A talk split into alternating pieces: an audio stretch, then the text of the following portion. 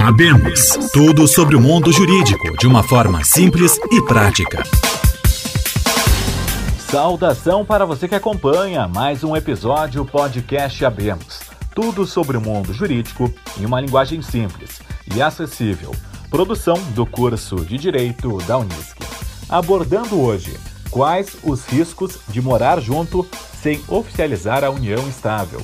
Participa com a gente a professora Maite da Meta Teixeira. Seja bem-vinda, professora.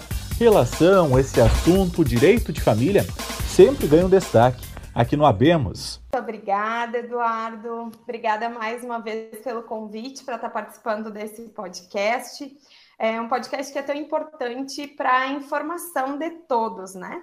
E hoje o nosso tema, então, é falar um pouquinho sobre as relações pessoais é, nós, quando temos relações entre duas pessoas, independentemente se essas duas pessoas são do mesmo sexo, são de sexos é, distintos, é, as relações elas podem se formatar de forma é, oficial, que nós dizemos, através do casamento, né, que envolve é, todo um processo de habilitação, de celebração, de registro deste casamento perante o registro civil das pessoas naturais, mas nós também temos relações é, que são chamadas de relações informais pelo fato de não exigirem nenhum tipo de formalidade, que seria então a situação da união estável. Essa união estável, ela se configura é, pela presença dos requisitos previstos na lei, que a gente pode é, traduzir de certa forma, que é viver como é, se casados fossem. Né? A gente pode, de certa forma, resumir os requisitos é, para a configuração da união estável dessa maneira.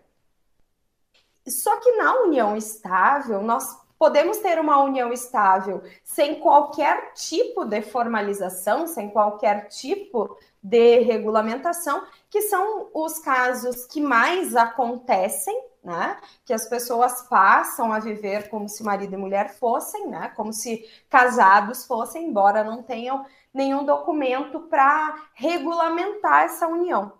Mas também existe a possibilidade de é, em uma união estável, é, celebrarem um contrato escrito ou uma escritura pública declaratória de união estável, onde lá neste documento as partes elas vão estabelecer principalmente uh, o, o, a data do início né, dessa união, de quando começaram a viver como se casados fossem, e definir é, o regramento patrimonial dessa união, definindo então o regime de bens. Então, é possível, mesmo na união estável, que as pessoas celebrem este documento, um contrato particular, é, cumprindo com as formalidades que a lei exige, obviamente, ou ainda uma escritura pública celebrada no tabelionato de notas, é, reconhecendo a existência desta união e escolhendo o regime de bens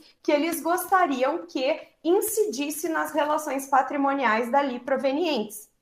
Caso não haja nenhum tipo de regulamentação por escrito, o regime de bens a ser aplicável à relação é aquele que a lei é, traz como regime legal dispositivo, que é a comunhão parcial de bens, que determina a, a comunicabilidade, a partilha dos bens que tenham sido adquiridos é, de forma onerosa, né, por compra e venda durante a relação. Pois é, professora, a gente já abordou aqui no Abemos, muita gente talvez não acompanhou, o contrato de namoro. O que, que seria isso? Explica brevemente para a gente qual a diferença de um contrato de namoro e de um registro de união estável. É bastante importante essa diferenciação, Eduardo. É, na verdade, a, a gente diz que a linha divisória entre o namoro e a união estável ela é tênue. Por quê? porque hoje em dia os namoros eles já têm uma seriedade, uma fidelidade, uma responsabilidade maior, né? muito próxima da relação é, familiar de união estável. É, mas o namoro ainda é uma relação em que não há responsabilidade entre os uh, uh, entre o casal, né?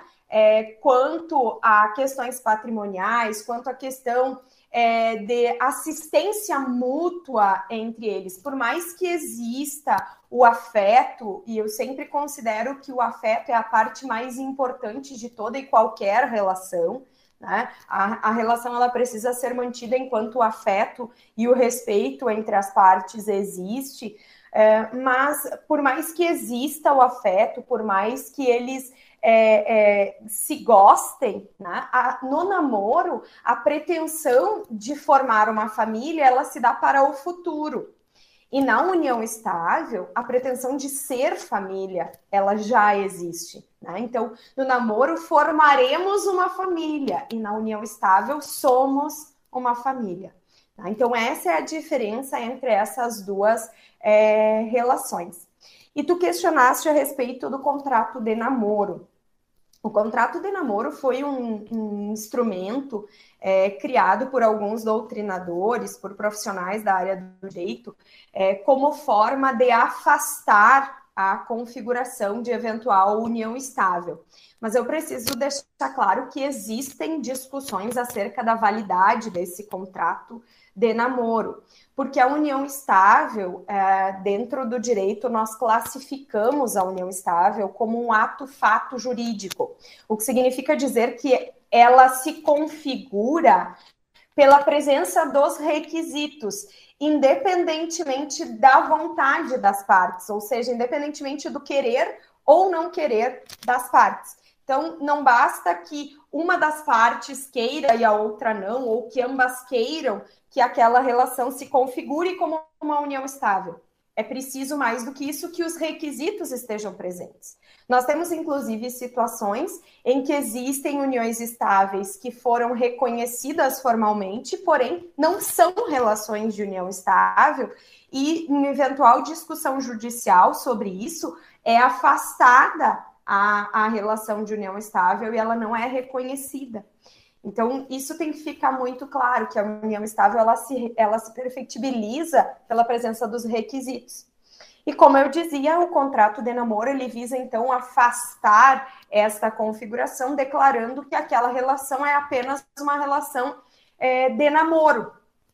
Eu até acredito que esse instrumento, ele possa ser válido para regular a relação e determinar que, caso aquela relação é, evolua para uma relação de união estável, que eles já deixam determinado qual seria o regime de bens a vigorar. Mas é, pretender que o contrato de namoro afaste a configuração da união estável, isso não será possível caso os requisitos venham a estar presentes.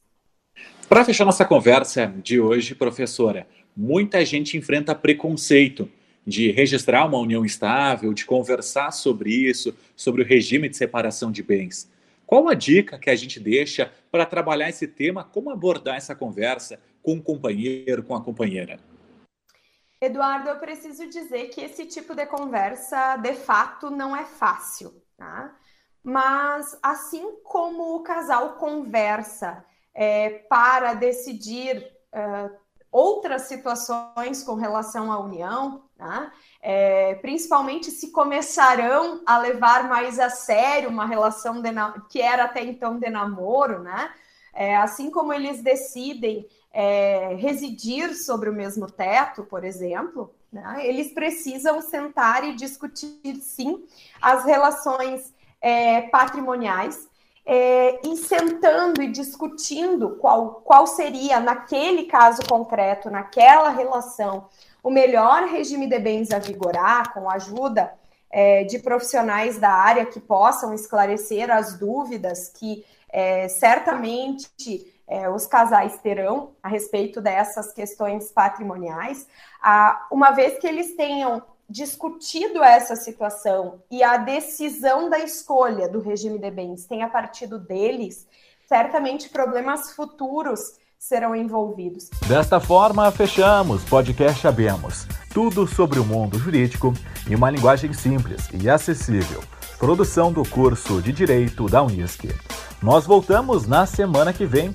Uma boa semana a todos.